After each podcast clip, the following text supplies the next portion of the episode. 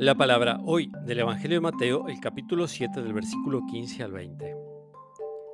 Jesús dijo a sus discípulos, Tengan cuidado de los falsos profetas que se presentan cubiertos con pieles de ovejas, pero por dentro son lobos rapaces. Por su fruto los reconocerán. ¿Acaso se recogen uva de los espinos o higos de los cardos? Así todo árbol bueno produce frutos buenos y todo árbol malo produce frutos malos. Un árbol bueno no puede producir frutos malos, ni un árbol malo producir frutos buenos.